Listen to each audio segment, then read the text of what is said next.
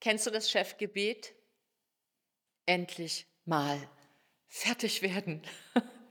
So, warum dich keiner erhört und warum du das noch ganz lange dir wünschen kannst als Chefin, als Chef und es wird sich niemals erfüllen, das hat drei ganz gravierende Ursachen und über die möchte ich heute mit dir hier sprechen. Silke hier, hallo.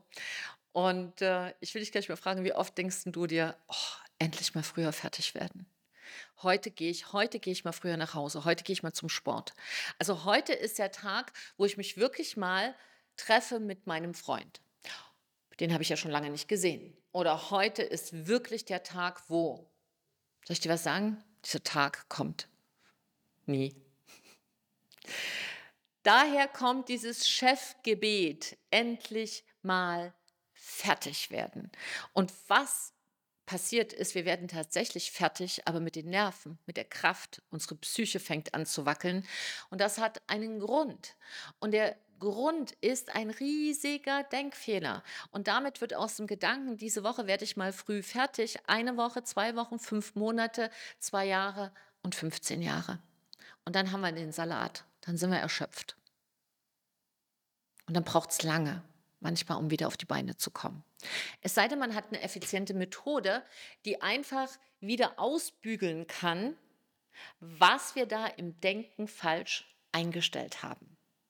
Und das kann ich dir sagen, das werde ich mal heute mit dir teilen.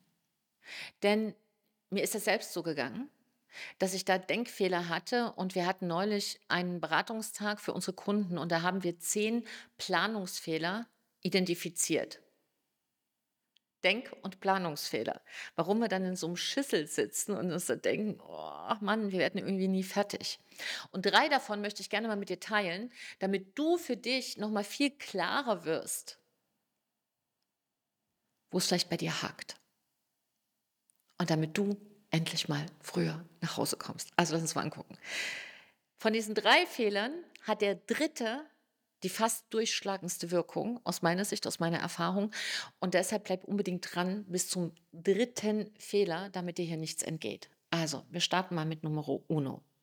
Die erste Geschichte, warum Chefs einfach nicht fertig werden und Chefinnen ständig über ihre Zeit gehen, ist, dass sie eine Planung für sich geschaffen haben, die viel zu dicht ist.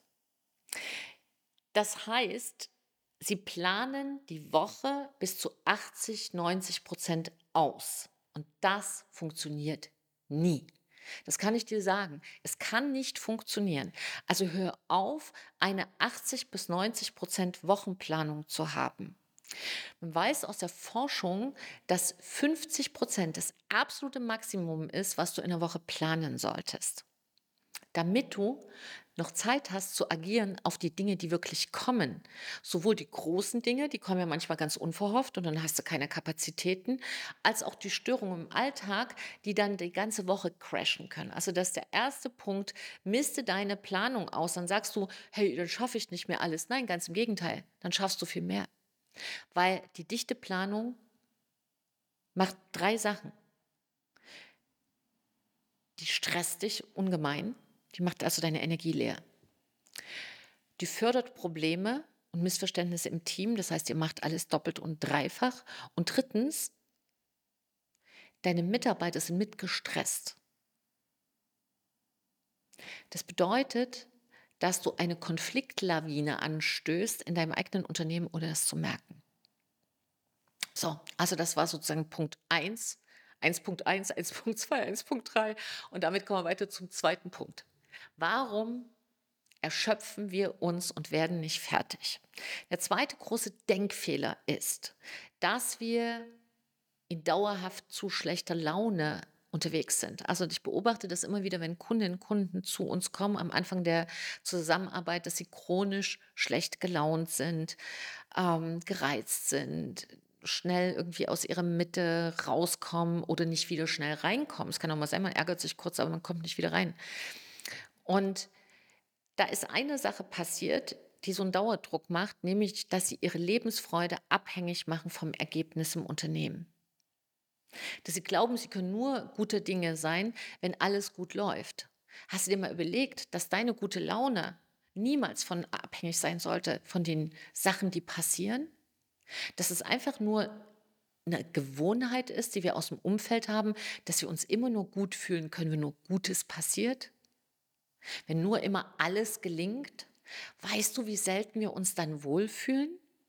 Hast du schon mal beobachtet beim Kind irgendwie, dass das eine Woche irgendwie im Bett liegt und nicht aufstehen will, nur weil sonntags die Sandburg zusammengefallen ist? Das ist genau die Sache. Charismatische Chefinnen und charismatische Chefs haben die Eigenschaft entwickelt, sich ganz schnell von den Dingen zu lösen, die schiefgehen, weil passiert halt. Und die auch klar anzusprechen und sagen, hey, so geht das nicht, das muss verändert werden. Und dann kommen sie wieder in einen anderen State. Sofort.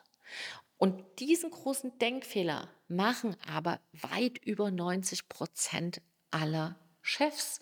Deshalb wirklich 95 Prozent also wir haben das mal ausgerechnet und weiß, der Statistiken ist immer so eine Sache, aber deshalb sage ich mal über 90 Prozent, ob es jetzt 95 sind, 96 oder 94, who cares? Aber an der Stelle wichtig, eine exorbitant große Größe, sitzen früh da und denken, heute hoffentlich werde ich mal früh fertig.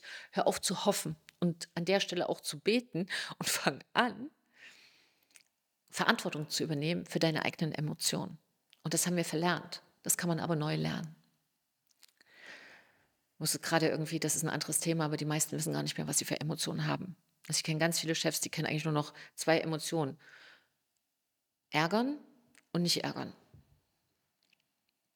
Das sind keine Emotionen. Das gibt also das keine ausreichenden Emotionen für ein gutes Leben, für ein gelingendes Leben und für Erfolg im Unternehmen. Aber da können wir nochmal getrennt drüber reden. So, was mir jetzt noch wichtig ist, ist der dritte Punkt, der so wichtig ist, weil ihn kaum jemand kennt. Und dieser dritte Punkt wird in deinem Umfeld, wenn du noch andere Unternehmer in deinem Umfeld hast, Unternehmerinnen, aber auch deine Partnerin, deinen Partner, kannst du mal mit dies, über diesen Punkt sprechen oder teile am besten in dem Podcast, dass du da mal eine Rückmeldung gibst, ob das äh, bekommst, ob das für dich auch eine relevante Sache ist. Also etwas ist, was für dich ganz wichtig ist, nämlich die meisten Ziele passen nicht zu dir, die passen nicht zu den Unternehmern und zu den Chefs. Das heißt, deshalb, es wird deshalb nicht der Feierabend so erreicht, wie man will. Man wird deshalb nicht fertig, weil Ziele gestellt werden, auf die man keinen Bock hat, weil sie gar nicht zu einem passen, weil es Kopfziele sind. Das sind Ziele, die hier oben drin sind, aber die sind nicht hier. Die sind nicht im Herzen. Und deshalb lenkt man sich dann ab. Also warum machst du denn nicht ein Unternehmen oder modifizierst dein Unternehmen so, dass es wirklich zu dir passt? Und darüber muss man sich mal ganz in Ruhe, das kann man nicht mal so beim Duschen schnell, auch manchmal neues Unternehmen, modifiziere ich, manchmal ein bisschen feinjustieren. Nein. Aber überhaupt dir das mal klar zu machen, vermutlich,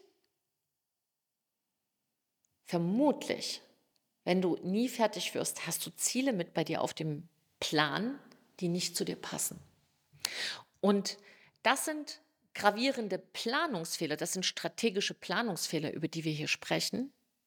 Das ist also nicht irgendwas, das, was mit dem Kalender nicht stimmt, das, was mit deinen Mitarbeitern nicht stimmt oder das, was mit dir nicht stimmt. Mit dir ist alles in Ordnung. Es sind Denkfehler, die wir gelernt haben.